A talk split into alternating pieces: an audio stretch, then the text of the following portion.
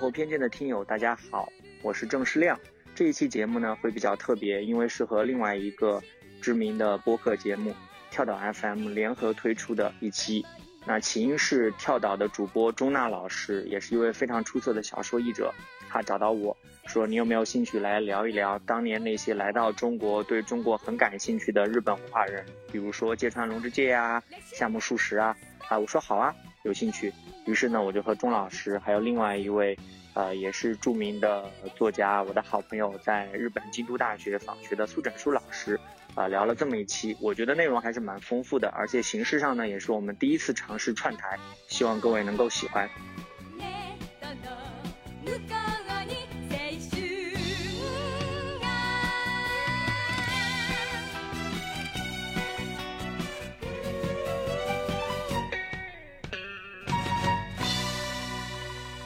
欢迎收听跳岛 FM。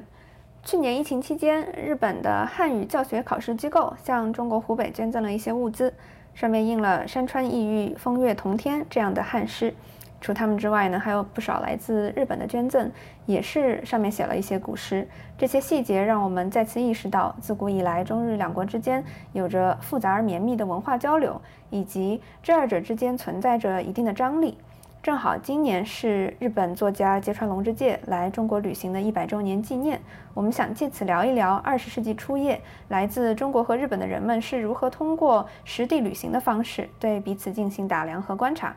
我们请来了旅日作家学者苏枕书。大家好，我是苏枕书，我现在此时此刻正在京都，一直对中国和日本的书籍文化交流非常感兴趣。以及澎湃上海书评的执行主编，读书播客午后偏见的主播郑世亮。大家好，我叫郑世亮，我现在的身份是澎湃新闻上海书评的执行主编。另外呢，我也是读书播客叫午后偏见的主播。然后我平常的关注点还蛮杂的，兴趣还蛮广泛的。最近刚刚出了一本小书，一本翻译的叫《书海历险记》。那当然，整书也跟我都在这个书里面。他的书后续也会出来，也欢迎大家关注一下。这期串台节目也将在午后偏见栏目同步播出。那首先咱们就从芥川龙之介来中国旅行讲起吧。NHK 还特意拍摄了一个纪录片，两位看过那一部片子吗？有什么印象？NHK 为什么会对这样一个题材感兴趣？片子我还是看过的，因为它里面主角就是扮演芥川龙之介的，是我比较喜欢的一个日本男演员嘛，叫松田龙，还蛮有趣的。因为我自己其实是从中学时候就开始关注那个日本的学者呀、文人啊来到中国旅行访问的一个记录。那芥川本身是我很喜欢的一个日日本作家，那么芥川的《中国游记》又可以说是日本人来中国访问的记录，这种日本人的中国游记里面的佼佼者。啊，或者说是最著名的作品之一。那我当然我喜欢芥川，喜欢读他的《中国游记》，那就会关注这个纪录片。这个纪录片应该叫《异乡人》吧？上海的芥川龙之介还蛮有趣的。这个东西你一定要是先读完了芥川的书，然后再去看，那你会觉得非常非常的好玩啊！里面有很多细节还原度是很高的。那比如说章太炎他家里面挂了一个鳄鱼标，包括这个。片子里面还有一些细节啊，我看豆瓣上也有人提到蛮好玩的。我觉得他们的趣味功还蛮一致的，就是都很喜欢看松田龙平演的那个芥川龙之介在路边摊儿一边读《新青年》一边吃油条，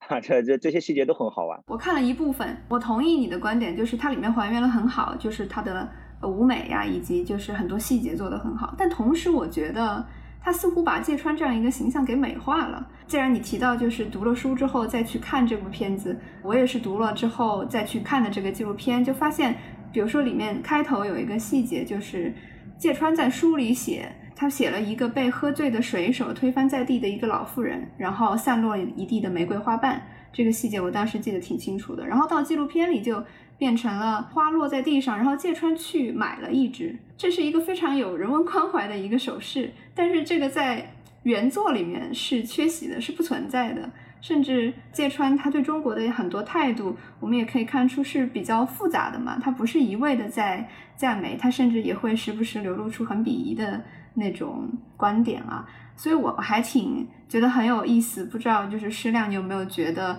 他在这个纪录片，他进行了一些艺术上的处理呢。至于说你刚刚问到的这个细节，我觉得也很正常，因为怎么讲，毕竟是二零一九年的片子，那跟当年的这种历史语境已经发生变化了，他做出一些艺术性的加工和改编都很正常。那至于说芥川本人的态度，我觉得已经有很多学者都做过研究了。有一篇论文就直接就标题就讲得很明白了，叫《由赞美至蔑视：从中国游记看二十世纪初日本人的中国观》。就那个时候的日本文人，他其实对中国的心态是很矛盾的啊。这种矛盾就体现在芥川身上。他一方面呢就觉得中国是他心目中的一种文化故乡，因为芥川这个人是特别喜欢那个汉文学的。他是在他的养父母的家庭里面长大的，就是他的养父母本身就是文化修养极高，就是可以说是诗书情画无所不通，就家里面那种汉文化的这样一种艺术氛围是很浓厚的。像那个芥川就从小就熟读《西游记》啊、《水浒传》啊这些书。他有篇文章嘛，叫我爱读书籍印象，他就讲他说我儿童时代爱读的书籍首推《西游记》，他对《西游记》是推崇备至。但是你等他到中国来之后，他一看到中国当时的样子，他整个人可以说就傻了。他就觉得他心目中的美好的那种古典的中国，现在已经被现实当中的那样一种呃，有点像鲁迅讲的，就是哀其不幸，怒其不争的感觉啊。那当然他没有鲁迅那样的情怀，我觉得他更多的是鄙夷啊，鄙夷，就是说，哎呀，怎么是就是怎么是这个样子？就中国人怎么看上去那么讨厌啊，那么脏？然后呢，面对这种西方列强，嗯，怎么那么的麻木不仁？然后整个中国又这么的乱，简单来说就是脏乱差。弱，然后呢，麻木不仁。那在这样一种情况之下，他的情绪肯定是会体现出来。当时的中国可能确确实实有很多不尽人意的地方，会引发他们的负面情绪。但是日本又特别特殊啊，日本真的很特殊，所以日本人这样讲，我们可能情绪上就不是很能接受得了。因为就像我前面讲到的，芥川本身是把中国当文化母国。那反过来，我们中国人很多时候对日本人也还是存在一种文化母国的这样一种优越感啊，就觉得我们在文化上我们是你们的祖宗，对吧？你们的文化是从我们这边过去的，这是一个方面。另外一个方面呢，因为后续日本在不断的对中国发动各种各样的，你说是军事行为也好，侵略行为也好，跟中国的国家利益就产生了严重的冲突，伤害了我们的民族情感，所以我们对日本人记录中国的一些文字里面流露出来的情绪会更加的敏感。或者感到更加的不舒服，这个也是完全正常的。我读芥川的《中国游记》，啊，有些描写我也会觉得不太舒服啊。我会觉得，首先这个不舒服，我觉得第一个就是生理层面的吧。比如说他不断的会记载中国人吐痰啊，什么随地大小便啊，你这个当然会觉得不舒服啊。另外一个就还是我前面讲到的，你会觉得芥川他的情绪化的，或者说他的这样一种对中国的。鄙夷会让你觉得带有一些恶意啊，至少从个人角度来讲，我觉得是带有一些恶意的。就是我不免会想，如果你真的像你所说的那么热爱中国文化的话，那么你对当时中国人民的苦难是不是可以多那么一点点同情啊？哈，这这是我个人的想法，差不多就这样的吧。与其说是我对芥川他对中国的这种复杂的态度有一些看法，倒不如说是我对 NHK 在还原的时候不是特别准确有一定的看法。那无论在哪个年代呢，旅行都是一件非常麻烦的事情。我就在想，二十世纪初叶啊，对不太了解当时情况的人来说，大家其实不太知道日本人来中国，中国人去日本通常有什么样的路线可以选择。比如说，他们需要办理什么样的签证，或者说许可，当时的汇率大概是怎么样的，或者说日元在呃中国有怎样的购买力呀？然后以及一般的旅行者被允许的活动范围又有多大？两位能不能简单的讲一讲，在呃明治开国之后，明治维新之后，呃日本人是很多来到中国旅行的，因为那个时候他们只需要向政府发申请就申请签证。当时应该是外务省管理的吧，反正就是管这种外事部门的这样的一个机构。你向他发申请，然后就会得到一个旅券，也就是护照的意思，然后你就可以拿着这个去中国了。呃，明治初期的时候，一般是坐船去了，最多的是去上海。但是到后来，二十世纪初之后，就是民国建成了，然后这边又是。比如进入到大正年间，我们可以发现一个很有意思的现象，就是大正的这个年号跟民国的年号是它是同一年，民国元年等于大正元年，所以就是大正年代之后，我们中国也是进入民国时期了，之后两国的交流就更多了，人的这种互相的往来没有那么麻烦，互相都会派很多留学生啊什么的。那时候不同时期的从中国到日本的这些留学生，他们的目的和他们的情况，包括他们的家庭背景。其实都有一些不一样。对于清末家里不是特别有钱的人来说，去日本留学它比去欧美留学要便宜很多。所以那时候对于中国人来说，日本是个不错的选择。但是两国一九二零年代之后，因为两国的问题越来越多，也不像之前清末的时候。其实清末的时候，中国人对日本是颇有一种不能说是好感吧，就是会觉得日本是我们的一个很好的参考的对象。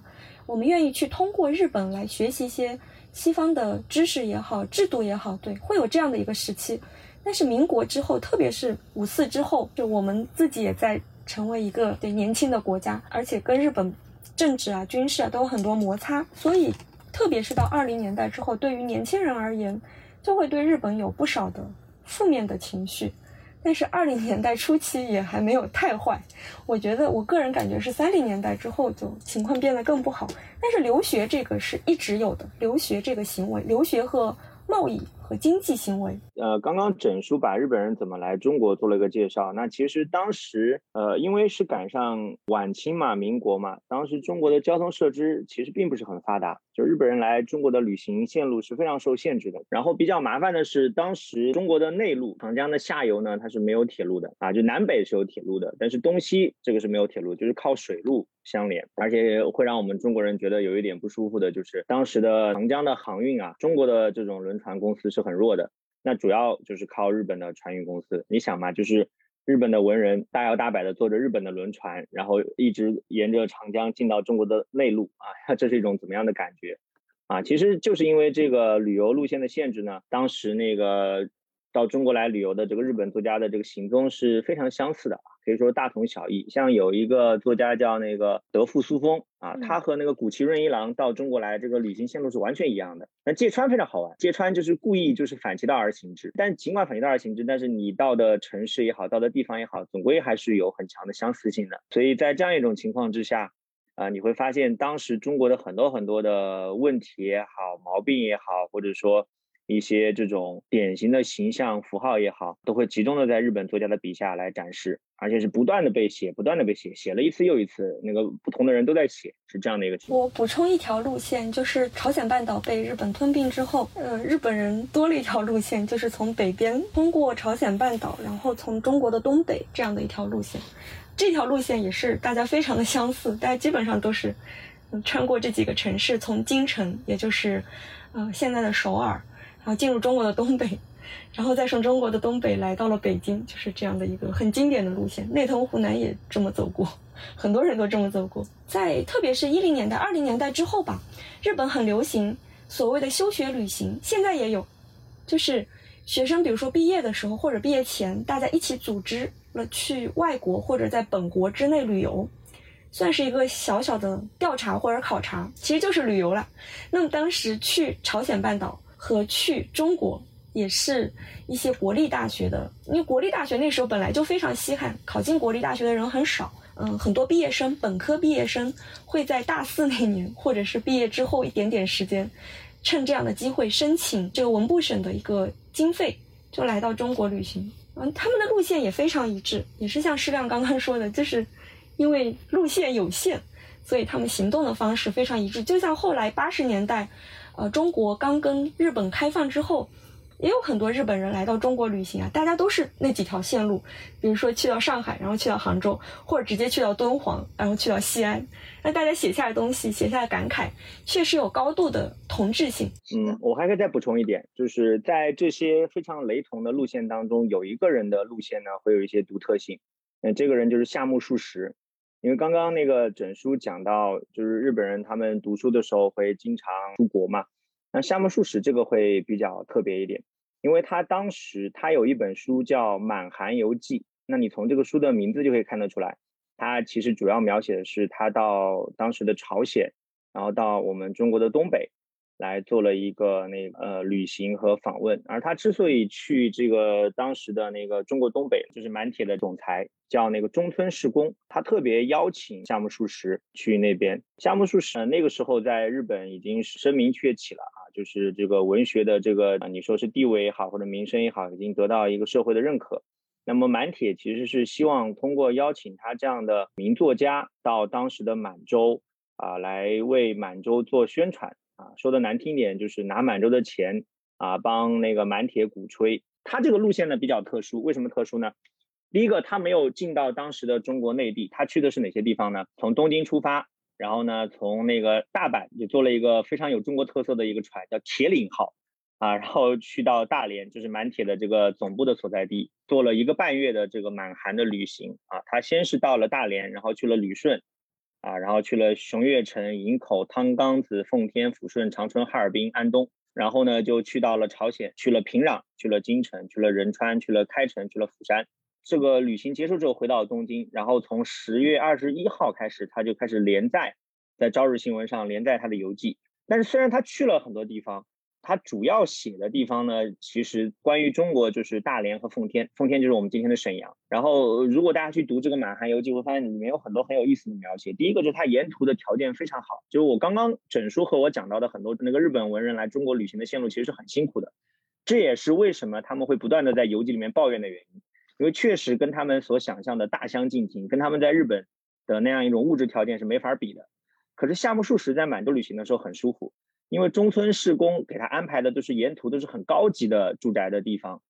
啊，然后完了以后呢，他的娱乐生活也很丰富，就是当时过的是上等人的生活，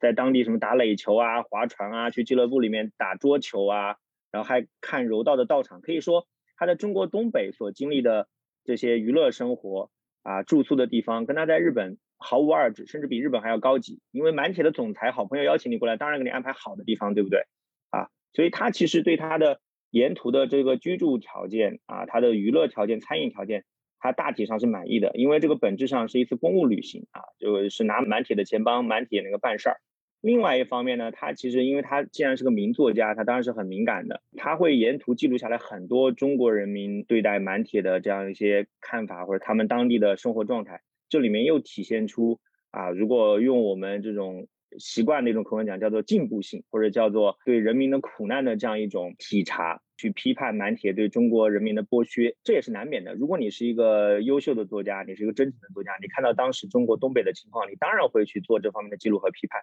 啊，所以夏目漱石会比较有趣点。夏目漱石跟我们前面聊到的很多作家、文人、学者可能都不太一样，不太一样在于说他的这个旅行的线路比较特殊，但他旅行的这个方式和他的这个意义也比较特殊。我印象最深的是他讲的，他说他在中国旅行住的宾馆很多都是满铁附属的大和宾馆，啊，里面的设备是极其奢华，可以洗热水澡，房间里面有电话，啊，还有专门的马车接送旅客。啊，清洁卫生也做得很好，床单是雪白的，地毯是柔软的，还有安乐椅。可以说，当时的中国东北的这个设施已经非常非常现代化了。啊，如果各位听友现在去大连，啊，还可以去大连当时的那个大和旅社去看看，这个酒店今天还在。那当然不叫大和旅社了。你在里面如果运气好的话，可以遇到前来怀旧的日本人。啊，里面有很多看上去那个白发苍苍的举止动作，啊，一看就是日本人的游客。啊，他们很多就是专门来怀旧的啊。刚才两位也提到，就是从呃日本来中国的日本人，他有非常非常多类，其中包括同文馆这一类的学生。同文馆简单介绍一下呢，就是以研究中国现状为专务的一个学校。它是一九零一年开始办的第一届，每届学生以三到六个月的时间获得中国政府的许可之后，前往某地考察。然后二十世纪上半叶的时候，就已经有大概五千人参与过这些实地调查，然后旅行路线呢也有七百多条。呃，算是比较庞大的一个组织。然后除了这一类学生之外呢，也有两位刚才提到的，就是包括夏目漱石、芥川龙之介等作家。那除此之外，还有呃哪几类的日本人？他们除了比如说收集情报或者说旅行来观察之外，还有什么样的目的呢？然后以及他们留下来的，除了随笔呀、报道之外，还有哪些文字记录的方式呢？我来介绍一个人物吧，他在我们中国也很有名，就是宫崎市定，做中国史研究的。这样的一个学者，他是在一九二零年代的时候，还是本科生的时候，嗯，有机会来到了中国考察，其实就是刚刚我说的像那种休学旅行，那时候叫什么学生南支视察团，也就是呃调查呃南方中国的这样的一个视察团，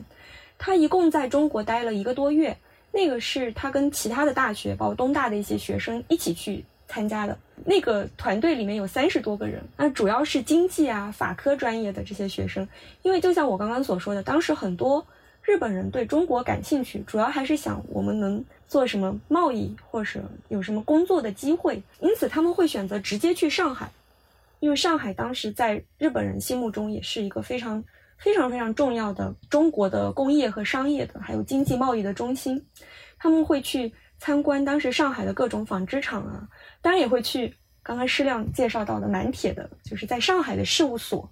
也会去观察，呃，上海的一些先进的，就是西方的一些建筑也好，设备也好，还有医院。有意思的是，其实上海一直是日本人非常多的一个城市，从清末以来嘛，一直到现在都是如此。但是宫崎市定他是一个做中国历史研究的人，他对新鲜的中国他并不感兴趣。就像刚刚我们也有介绍到芥川龙之介，他对曾经中国的古代的文献非常熟悉，但是当他来到现在的中国的时候，他感受到了深深的幻灭。这个宫崎市定，他虽然没有幻灭，但是他表现出一种对上海的不感兴趣。但尽管如此，上海还是有好的地方，他可以去上海买买买，因为上海当时有商务印书馆，还有中华书局。于是，呃，宫崎市定就去买书，他就跟其他的那些专业的法科专业、经济专业的人就不一样，他就去关注了书店，然后买了一些书。同时，他还跟着一个东大的老师去拜访了当时在上海的康有为。嗯，但是他对康有为也不感兴趣。他当时年轻的时候嘛，年轻气盛，他做出了这样的评价。他说康有为这样的人呢，是不可能得到天下的。他说活着的人还是没有意思，因为他是做历史的嘛。他的这番话非常耐人寻味。他说上海到底是就是一个新的城市，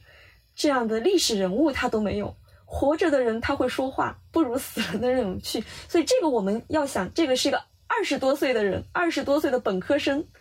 他说出了这样的一番话，可能并不是有什么嗯深刻的恶意，但是就是这个心态很有意思。因为宫崎市定是对中国古代的制度非常感兴趣，他一生都在研究中国的什么科举制度啊、官僚制度这些。他一直觉得中国的科举制度是非常登峰造极的，非常的精密，包括清代的一些制度，他十分感兴趣。那么怀着这样的一种兴趣来到了中国，啊，看到了这个车水马龙的大都市。他倒不是说啊中国脏啊这些问题，他不是这个，他是觉得啊太新了，这跟我想象中的这个古老的中国很不一样，没有意思。我们可以叫他一九零零年代就零零后吧，零零后是这样想的，稍微往前点的九零后啊，或者再稍微往后点的一零后啊，因为对他们来说的参照物就是中国这个国家，它也在不断的发生变化，所以大家的感受，不同时期的感受都不一样。我还要再补充一点很有意思的一个小细节，就是当时很多。到中国来旅行的人里面还有画家，因为日本有一个传统的很重要的画家的流派，呃，他们其实在京都了，就是这个所谓的四条派，他们是就是学习中国传统的中国画而来的这样的一个流派，当然有他们自己的特色，对，这是一个很重要的流派，就是画中国的文人画、山水画，但是在古代，就是在江户时期，他们并没有机会亲自的来到中国看一看中国的山水，所以他们只能通过。绘画作品来看中国的山川是什么样子的，因此他们的绘画作品中，虽然比如说会有很多什么潇湘八景啊这种，其实他们都没有去过。绘画中国的美女，什么杨贵妃啊这样那样的美女，但是那个衣服啊什么就是很走样的，呃，很出于他们的想象。因此，对于这批画家而言，可以去中国旅行之后，对他们来说很感兴趣一件事情啊，我要去中国看看中国的山水长什么样子，看看中国的美女美人长什么样子。因此，嗯，有一个京都的一个画家，女画家叫上村松原，她专门画美人的，她就专门来到了中国旅行。她是个女性画家嘛，当然她是跟其他的画家啊一起来的。她就对中国的女性的发型、头发，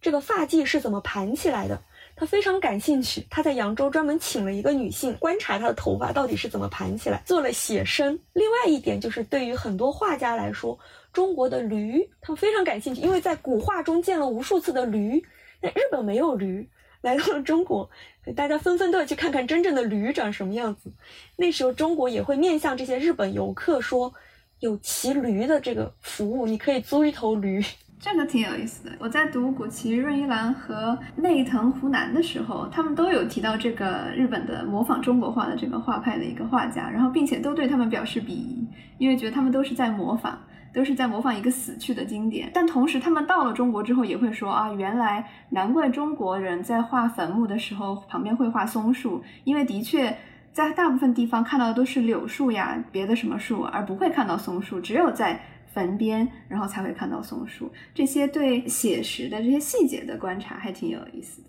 呃，我我举三个例子吧。一个就是记者佐藤铁治郎，他有一本书非常有意思，我们中文版出来之后叫《一个日本记者笔下的袁世凯》。这个记者为什么有意思呢？因为他在朝鲜和中国加起来驻扎了三十年左右。他可以说是见证了当时日本是怎么样一步一步的侵吞朝鲜，然后完了以后中国是怎么样做出一个回应，然后的这当中发生哪些事情？因为我们如果熟悉中国近代史的听友应该知道啊，袁世凯之所以发迹，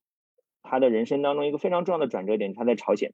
就当时朝鲜发生了一些异动，然后是李鸿章把袁世凯弄到朝鲜，然后袁世凯迅速体现出他非常高明的手腕，就迅速弹压了这样一些异动啊，保持了一个朝鲜政局的稳定。那当然，这个日本人也是看在眼里，记在心里，非常忌惮袁世凯啊，所以在这个佐藤铁之郎的笔下，袁世凯的形象就是被极尽诋毁之能事啊，他就不断的去描述说袁世凯是一个阴谋家，是个权谋家哈啊，这就可以体现出一个。啊，佐藤铁之朗的这样一个日本人的立场，但我觉得有意思的就是在这个方面，日本人是我们当时的敌人，他越是骂袁世凯，越是夸袁世凯是个权谋家、阴谋家，那就越等于赞美袁世凯，对吧？就讲他在朝鲜做的一些事情是很高明的、很厉害的，对吧？让日本人很痛恨的啊，所以这个书非常有意思啊，你可以看到当时的一个日本人的心态，他站在一个不断的扩张的日本帝国的这样一个立场上。啊，怎么去看待袁世凯？怎么去看待当时的中国、日本、朝鲜的关系啊？这是非常有意思的呃一本书。然后呢，另外一本书就是我个人非常喜欢的一本书，叫《仓石武四郎中国留学记》。啊，这个书也是我中学时候读到的，印象非常深。我觉得这个人怎么这么爱中国文化啊？我要跟大家稍微介绍一下仓石武四郎。仓石武四郎呢，他是后来是那个国立东京大学的名誉教授，也是那个日中学院的院长啊，头衔很多。当然，他从我们中国人的角度来看，我们会觉得他是一个中日文化的一个沟通的使者啊，也是一个汉学家。他的父亲本身就是一个著名思想家，叫仓石昌吉，是那个日本的可以说是启蒙思想家福泽谕吉的学生。他在这个意义上跟芥川龙之介比较像啊，就从小就书香门第，就是深爱中国传统文化。然后他是一九二二年的时候进到那个当时的那个京都帝国大学，这是那个时候的日本的中国学的中心，然后学习。一九二八年的时候被日本的文部省啊派到北京留学，就留学了两年时间。但这两年时间其实对他的一生影响非常大，啊，他后来回到日本之后。就是不断的培养啊，热爱中国文化、研究中国学问的学者。那我读这本书，我印象特别深的就是他太爱买书了啊！我甚至觉得我现在这么疯狂的买书，是不是一部分潜移默化也是受他的影响啊？毕竟是中学时期读他这本书，就他这个《中国留学记》其实就是他的日记啊，他里面记载就隔几天去逛一次琉璃厂，隔几天去逛一次什么书店，然后买了好多好多书啊，都是中国的古籍。呃，而且因为文部省派出来留学生嘛，当时的日元的购买力又比较强啊，所以他在中国人面前简直就是大款啊！明明是一个学生，应该没什么钱，但因为有文部省的资助啊，所以买书就特别阔绰。这是一块儿，另外一块儿，我对他当时跟中国学者的交往啊，也非常的感兴趣。他这个书里面记载了大量他跟中国学者的交往，比如像那个陈元安啊、鲁迅啊、高步营啊、李锦熙啊，啊，包括孙曙成啊、杨树达、陆宗达都是。我们后来那个，嗯，响当当的名字啊，你今天你要搞中国文史研究，这些名字那任何一个都是如雷贯耳。他当时就跟这些学者都有来往，而特别好玩的是，仓石武次郎记得他学汉语啊，学中文。他后来是日本的汉语研究的泰斗。他当时记得他学中文特别好的是，他说他找了一个老师，他想学比较漂亮的、比较地道的中国口语。老师说很简单，你把《红楼梦》多读几遍，熟读《红楼梦》就是最好的学习中国的。这种白话的教材，我觉得从他的这样一个记载，我们也看得出来啊，《红楼梦》我们今天当然觉得是文学经典，可是放在当时的话，我觉得它是有它的实用性的一面的啊，它会拿来作为一个外国人学习中国的比较地道的、比较标准的一个白话口语的一个教材啊。我觉得这条记载，我不知道红学家有没有注意到啊，反正我当时读的时候印象是很深刻的。然后再举个例子，就宗方小太郎啊，宗方小太郎这个人就非常的特别啊，现在有一套书叫《宗方小太郎日记》。然后这套书为什么神奇呢？因为宗方小太郎这个人很特别。首先呢，他是个间谍，他是那个日本的海军省的间谍。但另外一个呢，他还是个中国通，而且他某种意义上对中国是持有同情和支持态度的。那比如说戊戌变法的时候，他就积极的支持康有为和梁启超的这些维新变法派的主张。而且他本人是手腕特别厉害啊，就是可以说长袖善舞，到中国来又搞媒体又办学校，所以他当时支。和梁启超是通过他所控制的《汉报》，就当时是日本人在武汉发行的第一家中文报纸啊，来来支持的，相当于他当时是个大 V。而且我们前面聊到的那个东亚同文书院啊，这个东亚同文书院的前身叫东亚同文会，这个东亚同文会就是这个宗方小太郎参与发起的，而且他当时是担任这个东亚同文会在武汉就是汉口支部的主任，而且后来又担任了这个同文书院的一个代理院长。啊，所以这个人非常非常的特别，非常非常有意思。就是我觉得他当然会承担着很重要的，就是这个国家层面的这样的日本的这样一个目的，就是帮日本搜集情报。但同时从他个人角度来讲，他其实对中国文化的观察、思考和在中国的这样一些经历都很好玩。就有人评价他说他是一个学者型的人物，就在中国是读万卷书，行万里路，而且他写的一些关于中国的分析都是非。非常深刻的就是你今天如果站在我们今人的角度去读他的日记里面的记载，你会觉得他的很多观察太犀利了，包括他记载当时中国的腐败啊，当时的中国的精英的堕落，去分析当时的这种中日之间的关系啊，都非常的有意思。刚刚施亮讲到的仓石武四郎是我也一直非常关注的人物，他是呃一八九七年生的，然后他的本科是在东大念的，他来到京大是来读硕士，来读大学院的。他之所以从东大当时的名门跑到了京大的一个原因，是他认为当时京大啊文学部的寿野直喜老师啊，包括内藤湖南他们，是他理想当中的传统中国学的这种研究法，因此他就千里迢迢的跑到了京都来上学。那么他在留学中国的时候，刚好赶上了一个什么事情呢？就是当时嗯。在二零年代末三零年代初的时候，刚好有一段时间是日元本来的购买率比原先购买力更强了，差不多是两倍吧。一段时间之内变得两倍，这也是为什么他可以拿着文部省的奖学金在中国大买特买的原因。因为那段时间汇率变动非常厉害，就是他留学的那会儿，他和吉川幸次郎一起去留学的。所以这两个人都赶上了好时候，就在北京买了很多书。不仅他给自己买，他还帮当时刚刚成立没多久的，呃，东方文化学院京都分所，就是现在的京都大学人文科学研究所的前身，帮他购入了一个重要的藏书，就是中国一个很有名的呃藏书家陶香，一个银行家，他非常喜欢藏书，他有非常多非常漂亮呃品相非常好的版本。然后这个人的书是一大套，就是很成系统的，大概有具体的数字我已经嗯不太记得了。总之是非常庞大的一个一套书。那么，呃，仓石武四郎他就承担了买书，就是帮研究所买书这样的一个重要的一个任务，所以他是做过很多事情。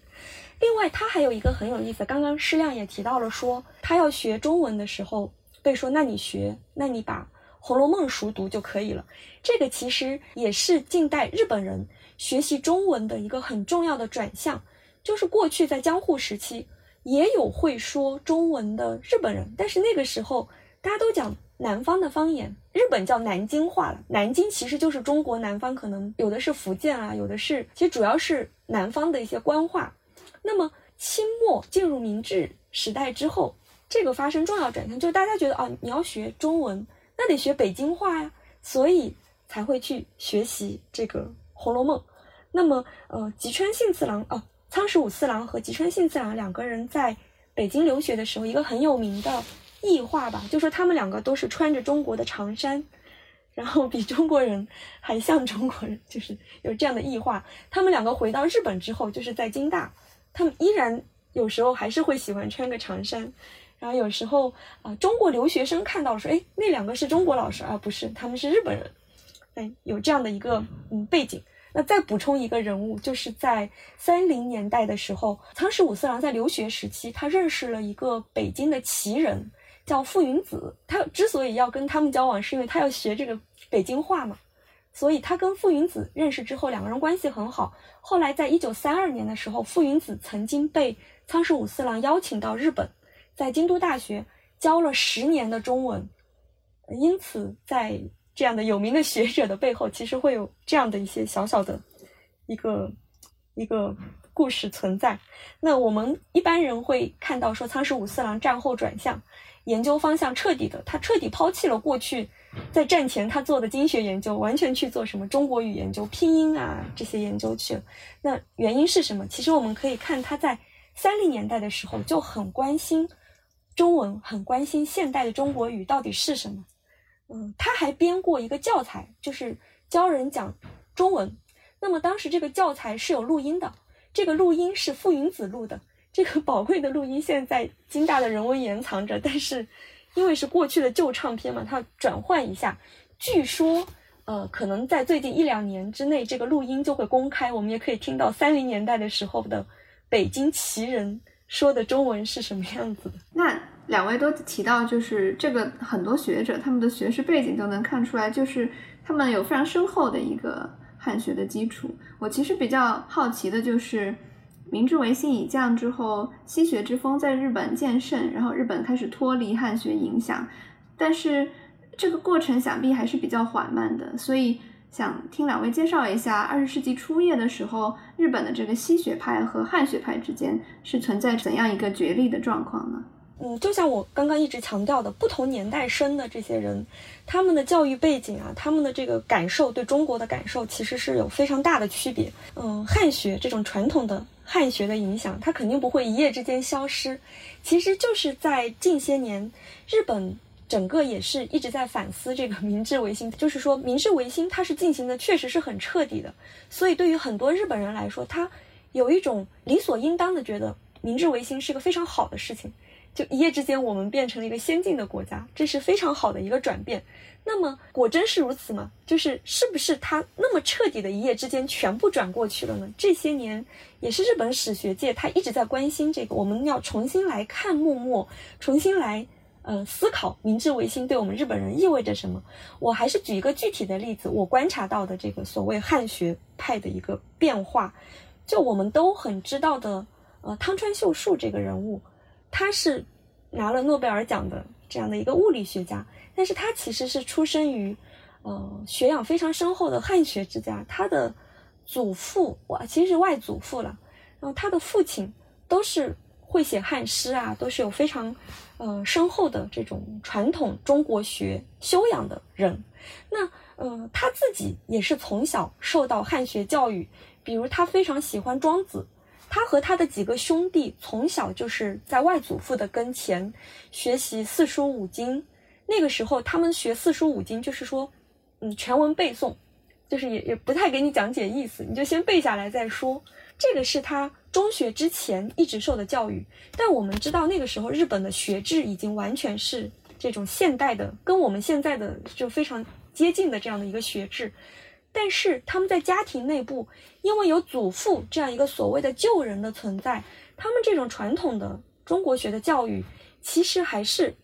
在家庭内部存在着，那么所以他们会很自然的，比如说会写汉诗啊，会写书法，他们也没有把这个当成一个很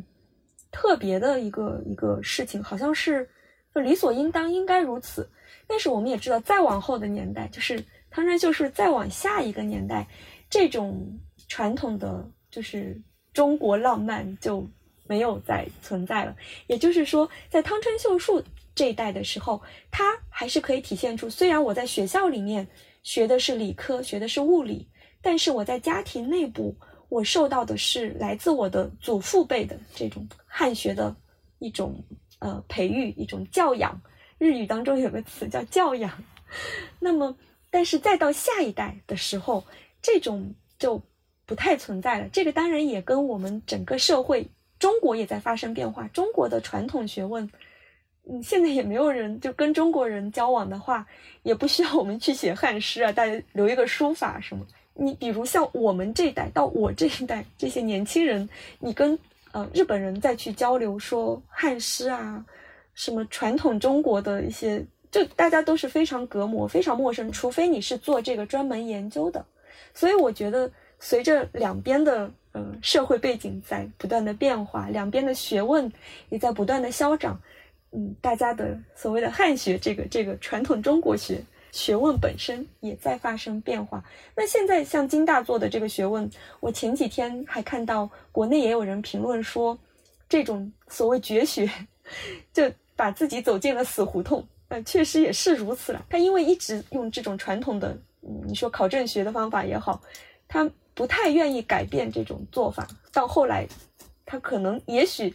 他的命运就是就是消亡，就是没有了。那我我也不知道。顺着前面那个整书举到的汤川秀树的例子往下说，啊，汤川家族其实我最关心的是汤川的弟弟小川那个环树，他们家几个人都特别有意思。他们小川家是五个儿子，然后有一个叫小川方树，搞冶金的还有一个叫那个贝冢茂树，京都学派的大学者。汤川秀树是排那个第三啊，就是日本第一个拿诺贝尔那个物理学奖的学者。大家肯定会奇怪，那为什么这样一个出了那么多科学家的家庭，大家的文化修养会那么高，或者说对汉文化那么热爱呢？其实刚刚整书提到了教养这个词，我也可以顺着往下说啊，有一个叫大正教养主义。啊，关于这个概念呢，乔纳森老师就刘真老师啊，写过一篇特别好的文章，啊，叫《大正教养主义与日本读书论》啊，是乔纳森老师编的那一本日本读书随笔，叫《日本读书论》的一个序言，这写的特别好啊，非常到位。啊，它里面就对这个教养主义做了一个剖析。教养主义其实大正时代出现的一种风气啊，这种风气就指的是，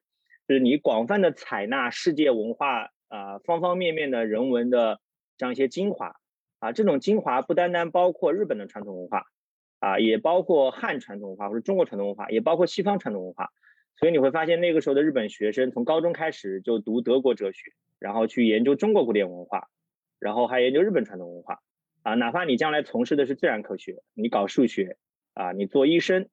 啊，可是你都是从小熟读西方文化经典的。那后来这种教养主义是从什么时候开始彻底的消失呢？啊，一般来讲是从二十世纪六十年代啊，就是日本差不多是进入一种高速发展、战后的这种现代化高速推进的时代。它的彻底消亡是在那个时候，但它本身开始衰落就要早得多得多。像日本战后被美国军队的占领的时候呢，其实就已经开始就不大行了。那再往前，为什么这个大正教养主义能行呢？它其实是跟日本的精英主义是紧密挂钩的。简单来说。这样一套思潮，这样一套读书习惯，它是跟日本的旧时的教育体制，它的什么旧制高等学校啊、帝国大学啊，你想当时的东大是叫东京帝国大学，京大是叫京都帝国大学，是跟这样一套体制紧密相连起来的。它是培养精英的，它把整个日本最聪明的、最有天赋的、最有学术潜力的那些年轻人聚集起来，啊，让他们去吸收世界文学、世界思想的精华，啊，那当然当时的汉文化啊，当时的这种日本的传统化都会被纳入这个范畴。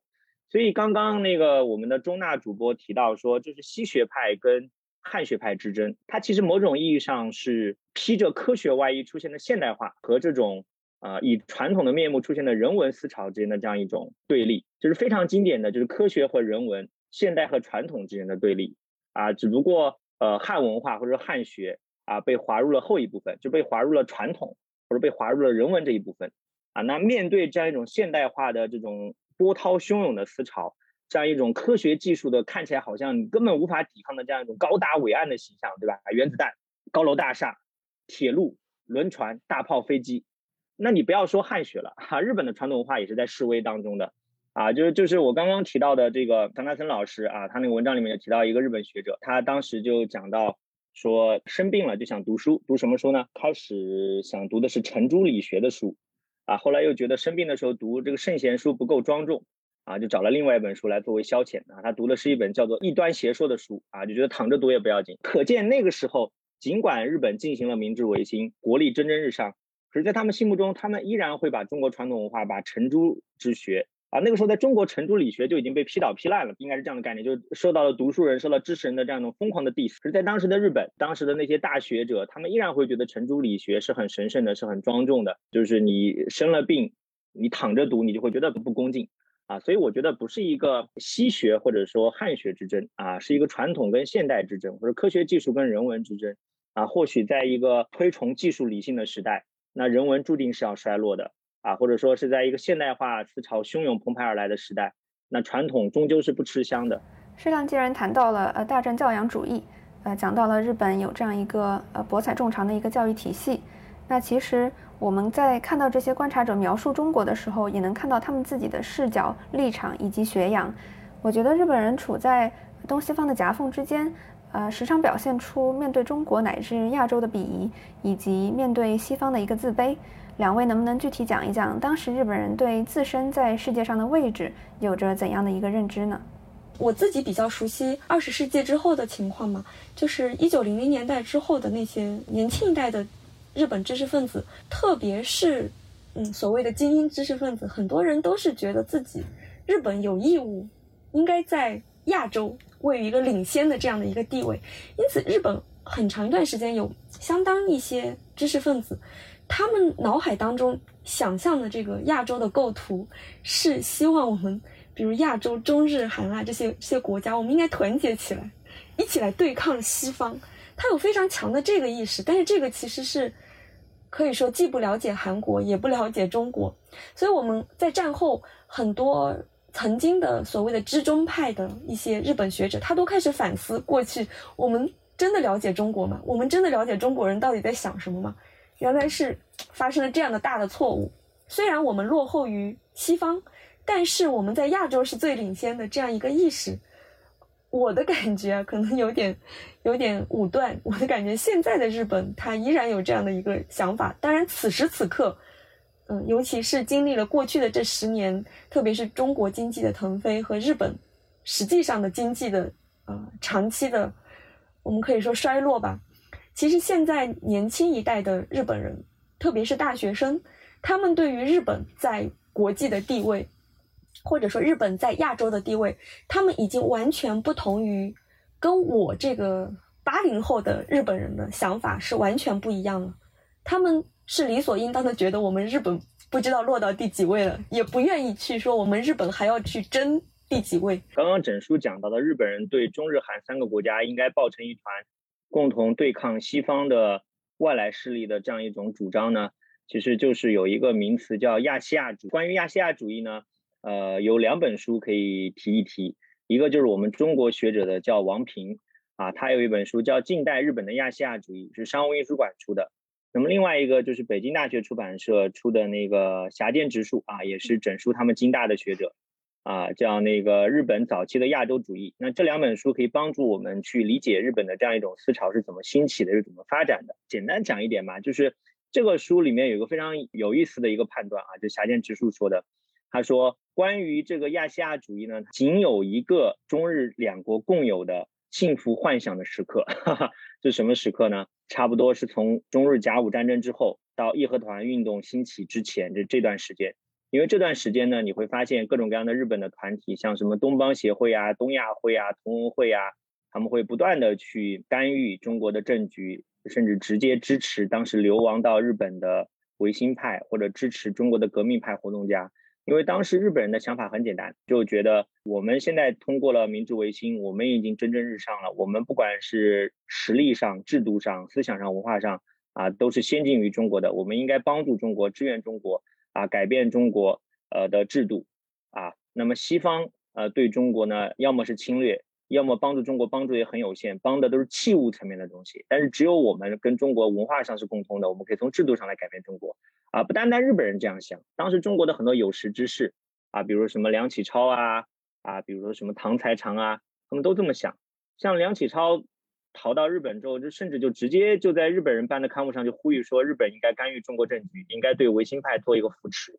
啊，你这种言论放在今天中国的移动互联网上，它还得了？那就是汉奸言论 啊。但是在当时历史语境下不是这个样子的，就中国和日本都有大批的认为啊，日本应该积极的介入中国来干预，所以这就是霞间直树先生在他的书里面觉得这是仅有的两个国家之共同有幸福幻想的时刻啊。你看他这个话说的是很尖锐的啊，很犀利的，叫做幸福幻想。那这种幻想是什么时候被打破的呢？啊，其实呃，李大钊当年就就就就发表过一个评论。什么评论呢？就当时有一个日本人叫小四千吉，他一九一六年的时候呢，发表了一个叫《大亚细亚主义论》，他讲的就是中日要结合啊。他说我们要为了保全支那，当然支那这个词是日本对中国的一个蔑称，要让日本来做这个老大哥啊，要兴亚镇亚。然后呢，李大钊当时就非常反感，他就写文章批判，他这个批的就很狠。他有句话我跟大家引用一下，叫做“假大亚细亚主义之旗帜”。啊，就是把这个东西扯过来当做旗帜，以严视其帝国主义，而攘极东之霸权。什么意思呢？就是说我其实就是为了掩饰我的内在的帝国主义的目的，而为了夺取在整个东亚地区的霸权啊。那可见，呃，到一九一六年的时候呢，这种大亚细亚主义在中国这边已经引起了警惕和反感啊，已经有李大钊这样的学者和革命家出来揭穿它了。那在日本方面呢，当然他们就更加会感到。啊，非常愤怒啊！为什么很多日本的所谓的清华派、知华派到后来会蜕变为最狂热的那种反华派、清华派？因为他们会觉得中国背叛了日本啊！就是在辛亥革命之后呢，啊，他们会积极的支援中国的这个呃势力啊，一些一些南方的革命势力啊，企图攫取更多的在中国的利益啊。可是中国的革命家对这件事情头脑是很清醒的，他知道啊，之前你们日本人帮助过我们或者对我们进行过支援不假，但是我们不可能满足你们的全盘的利益要求。那既然刚才施亮提到了就是逃亡到日本的梁启超，然后我们知道当时还有很多啊前往日本留学的中国学生，其中也包括了有赴日留学的王国维啊、鲁迅啊、郭沫若等等。想问问两位，当时赴日留学的这些群体里面，他们对日本是有怎样的一个观察和看法呢？那我就以鲁迅为例，简单的说一下鲁迅和他的弟弟周作人他们两个不一样的观感。我们知道他们是鲁迅先去，然后周作人后来再去的。那么鲁迅去的时候，嗯，不是一个很好的时候，所以他会在呃学校也好，在生活中也好，他并没有感受到日本温情脉脉的那一面。他要去面对一个人去面对，比如学业上的困境，然后周围的环境的一些困境，所以他并没有像后来等到他安顿下来之后，周作人来到日本的时候的那种生活的便利。的那种感觉，他是没有的。当然，这个已经有太多人分析过了，说这也是造成啊鲁迅和周作人后来各自的对日态度不同啊，可能当中也有其原因。当然，可能嗯也会跟他们的性格有关系。我对一个人非常感兴趣，就是郁达夫。我觉得他是一个很特别的人，他真的非常聪明。他留学日本的时候呢，他用了很短的时间就考进了一高，进东大之前要进的这个一高，他很快就考进去了。考进去之后，他不仅仅是看。日本的文学啊，日文的资料，他精通外文，他精通英文，他什么都看。他是念的是一个很精英的专业，他去念的应该是经济专业。那他也是很顺利的念完了书，然后他就回国了。所以他在日本的时候，你你会感觉到他没有语言的障碍，所以他不论是看书也好，还是说观察日本的生活也好，他是一个比较从容的一个一个状态，尽管。他会有那种嗯孤独啊，会有这种消沉啊，但这个孤独和消沉跟一般的，比如说由于经济困境，或者说由于自己的学业困境，在日本有一种流浪感和被放逐感，跟那个是很不一样。所以我还是一直想强调，就是不同的人，他的个人的背景非常决定他对日本的观感，他的个人的经历也是。如果他在日本生活条件比较好，然后学习也比较好的话，他可能是一个比较愉快的一个一个状态。你像我举一个小小的例子，就是萧红，她其实也来过日本，他待的时间比较短了，是具体不太记，应该好像是三六年，就是他三四年跟萧军去了上海，然后后来他身体不好，就跟着一个朋友一起来到了日本疗养。当时他也是在一个语言学校里面学日语，但是也没有好好学，可能待了半年就回去了。他在给萧军的信里面，他这样写道：“他说他去了省保町，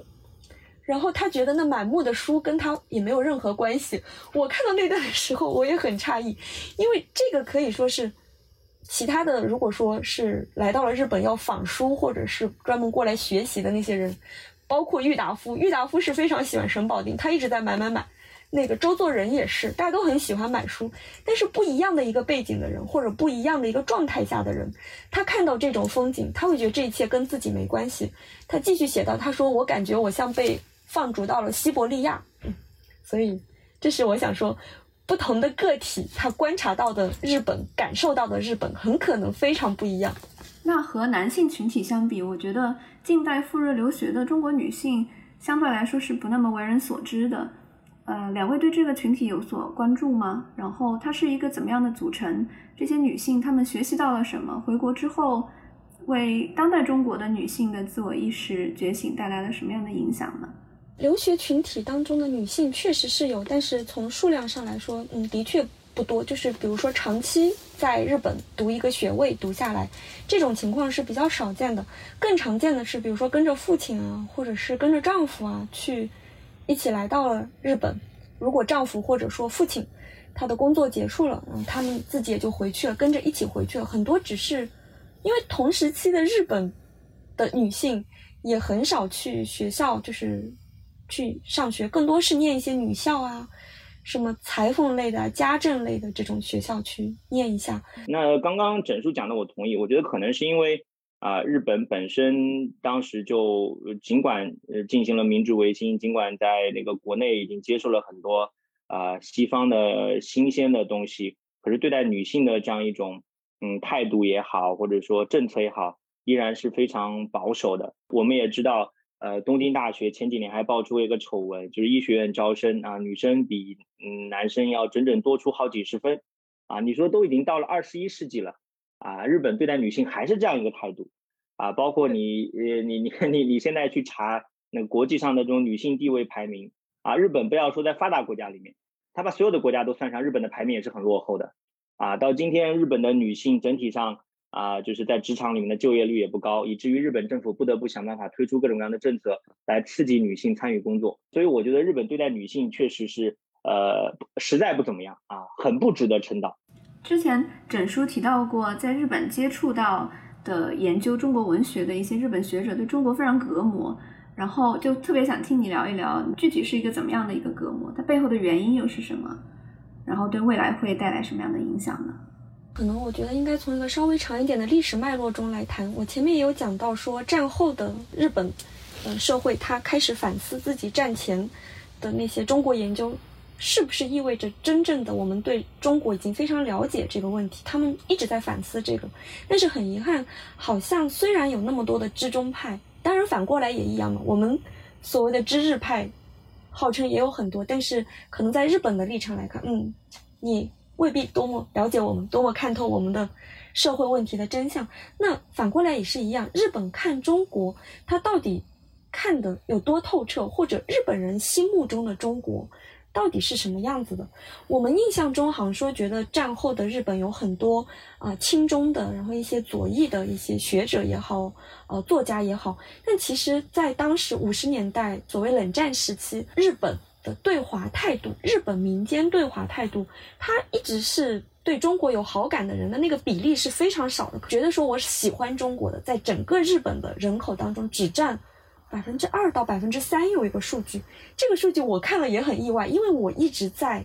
学校里面，在大学里面。所以我感觉到的是一个对中国比较了解的，而且是一个比较友好的这样的一个环境。沙青青老师，我曾经听过他的一个播客，他有提到说，一些一直在高校里面或者是在大学里面比较友好的环境里待着的人，可能稍微的走到社会当中去，日本社会当中去，会比较震惊于啊，你们这个素质或者说为什么会对中国了解到这个低的程度？那这多少也反映了，确实是如此。就是我看到这个数据的时候，我也很吃惊啊！原来，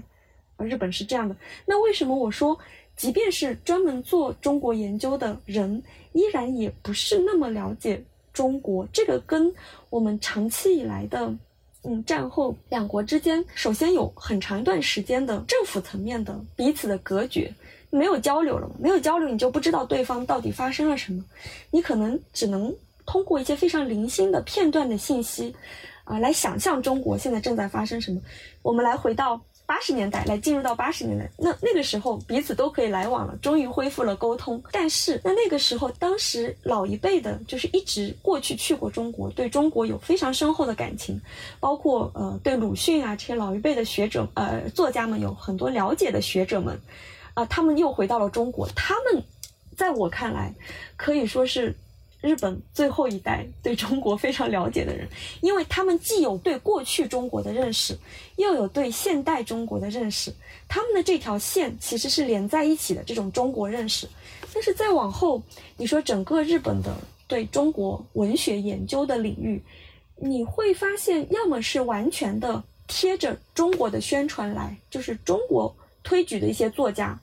哦，那么他们就跟着做一些研究，要么就是大家一直是在做过去的中国的研究，因此这么多年来，日本人最了解的中国现代作家依然是鲁迅，他别人就不太懂。我之前我每次开学前我都会给本科生做一个小测试，就是写下你最熟悉的五个中国呃文化人也好，作家也好。就是你知道的中国人，那我很吃惊的是，我明明让他们写文化人啊，写作家，那排名最高的除了领导人 之外，就是范冰冰啊，就我很吃惊。范冰冰得票率特别高，而且有意思的是，大家写范冰冰也不是写她的汉字的名字，而是写范冰冰，就是那个假名的名字。这个也足见现在的日本对中国的现当代的文化的一个。呃，接受的程度，因为我们其实用假名来表记中国人的名字，用假名的方法，就是说拼音中怎么读，我们日本人也应该这么读中国人的名字。这个做法是竹内好他们当年很早的时候就提倡过的。他的理由是这样，就是我们要尊重中国人嘛，我们不能用我们日本人的方式来称呼中国人，我们应该用中国人的拼音的方式来称呼中国人的名字。这个想法很好，但是在现在就是，嗯，比如说朝日新闻，他们其实一直是一个采取的比较对中国友好的一个态度，他们率先采用了这个方法，说我们要用。假名来表记中国人的名字，而不用汉字，就是不用日文中本来有的名字。那么这就造成了一个问题：我们在看到，比如我有时候看到一些人的名，我第一次看到范冰冰的时候，我也反应了一下这是谁。所以这个就是说，本来我们有共同的一个汉字的这样的一个文化，那现在日本，嗯，它也是。在日本人看来，那中国显而显然跟我们的文化已经有非常大的区别。我们也要一个是尊重你，一个也是，呃，跟你拉开一定的距离。所以有一些做中国研究的一些老师们，他们很反对这个做法。他们觉得好不容易有了汉字这样的一个共通的一个一个，你说符号也好，一种共通的文化也好，我们。舍弃这个汉字的名字，然后用拼音来标记它，这样会让我们彼此之间的陌生感更强。那我想说，这种陌生感确确实实是存在于此时此刻的日本的社会当中，对中国的陌生和中国的不了解，那跟日本的媒体的报道也有很大的关系。现在加上疫情的影响，大家又不能够再去彼此又没有这种实际的沟通，那这种不了解也会。更加的呃深刻，当然我也注意到，就是这几年那个《三体》在日本大卖，特别火，所以我很希望就是在未来，日本的年轻一代人能够对中国的现在在发生什么，或者中国的现在的文化到底是什么样子的，有有更多的一个兴趣。其实没有兴趣也是一个很严重的问题，他对你不感兴趣。所以这个反映在日本的很多跟中国相关的学科上，像曾经比较人气的这些中国史专业呀，现在都是大家不感兴趣就不会过来学习。补充几个小段子吧，一个是刚刚整叔讲说他看到范冰冰的假名的拼写要愣一会儿才反应得过来，啊，这个已经算好的了。你现在去日本的那个餐厅点菜，啊，那你基本上你那个是很难点的，因为全是假名啊，全是假名。你想各种西餐的名字用假名拼出来。你这就很麻烦。我很多朋友去日本待了好几年，啊，那个读书做学问没问题，去餐厅点菜不行啊，觉得很痛苦 啊。这某种意义上，如果拔高了讲，这也是一种 汉文化或者汉字在日本衰落的体现吧，对吧？你过去你想梁启超那个时代，他逃到日本，他一点日语不懂，但他可以跟日本人笔谈来交流，然后看日本的报纸杂志，也可以连猜带蒙啊，意思也还可以搞懂个五六成，对吧？可以说是那时那个那个时代真的已经过去了啊，这是一个小段子。另外一个讲到日本年轻人没兴趣，那那可不嘛，对吧？你想平成废宅的时代已经过去了，令和时代都来临了。现在的日本年轻人对什么感兴趣？啥都不感兴趣。我们现在中国已经开始讲躺平了，这个等于说把呃日本九十年代以来的那种思潮又捡过来了啊。所以我就一直讲说，你要知道明天的中国是什么样子，你就去看过去的日本，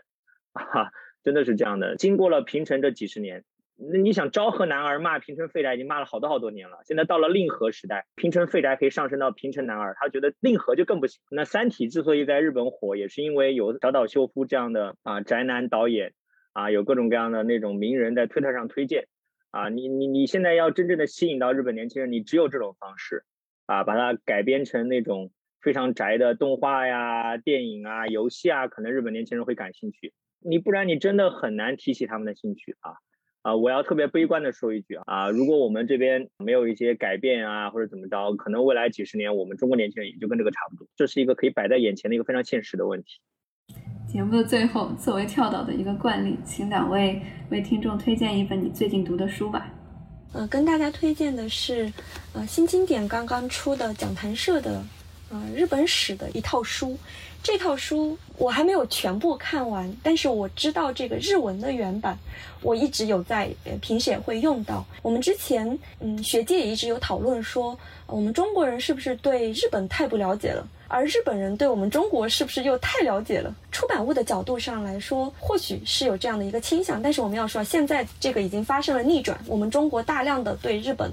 呃，图书的译介，对日本呃学术作品的介绍，在量的层面而言，我认为已经超过了日本。那么，但是在对日本史，虽然现在呃我们中国年轻一代已经有很优秀的日本史学者，但是在大众的这种读物层面，确实日本史。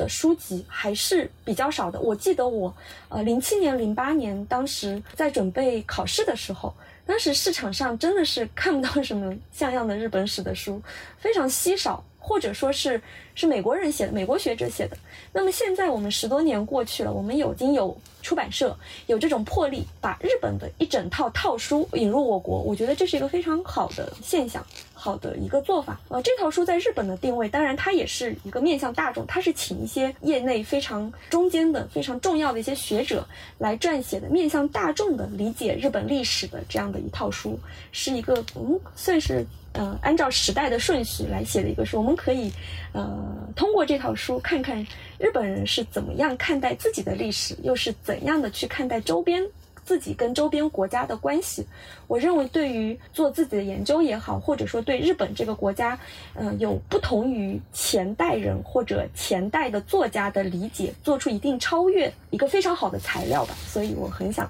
呃，推荐给大家。稍微多讲几本吧，因为我平常的工作就是替人读书嘛，对不对？你做了这个，